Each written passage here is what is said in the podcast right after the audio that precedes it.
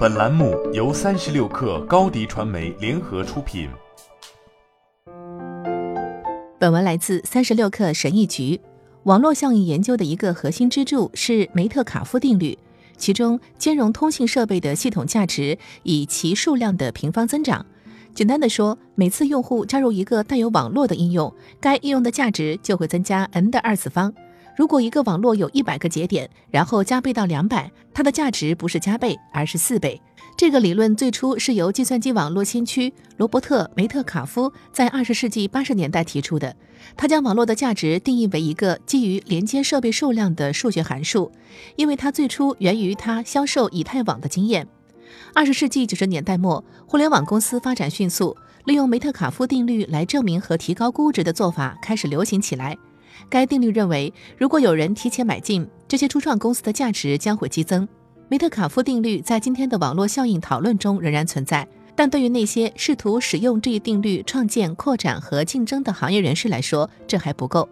当然，对于产品经理、工程师、设计师和高管来说也是不够的，因为他们需要在即将到来的季度路线图中围绕网络效应制定战略。任何一个真正从零开始构建过网络产品的人都会告诉你，梅特卡夫定律是无关紧要的。梅特卡夫定律忽略了建立网络的重要阶段，比如在一开始没有人使用你的产品时，你应该做什么。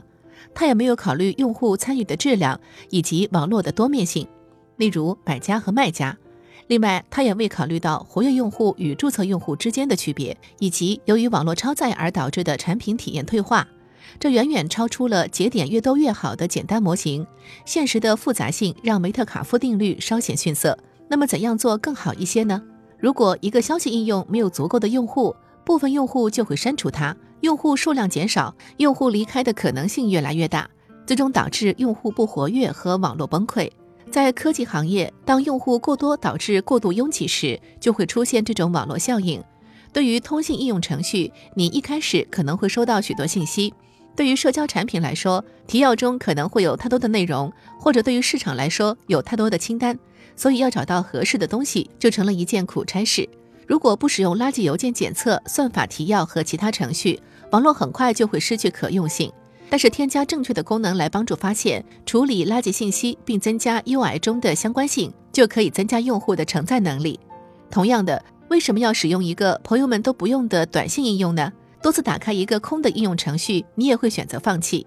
当我站在旧金山 Uber 总部的一块白板前，试图想象在一个城市增加更多的司机会如何改变乘客的体验时，我想起了阿里教授在大学时关于数学生态学的想法。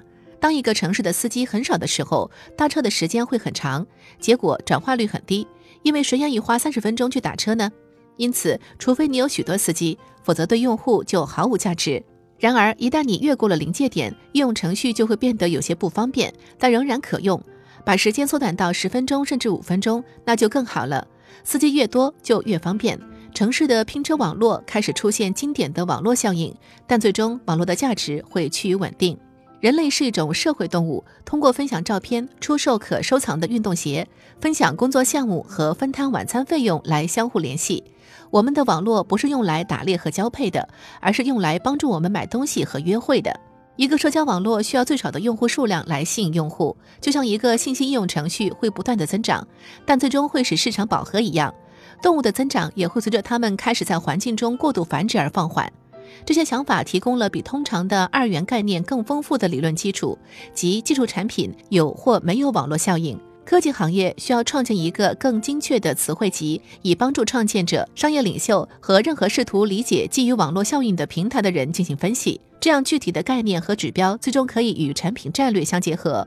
行业需要的是一个统一的框架，将一组相关的概念和词汇联系在一起。这个框架是冷启动问题的核心。好了，本期节目就是这样，下期节目我们不见不散。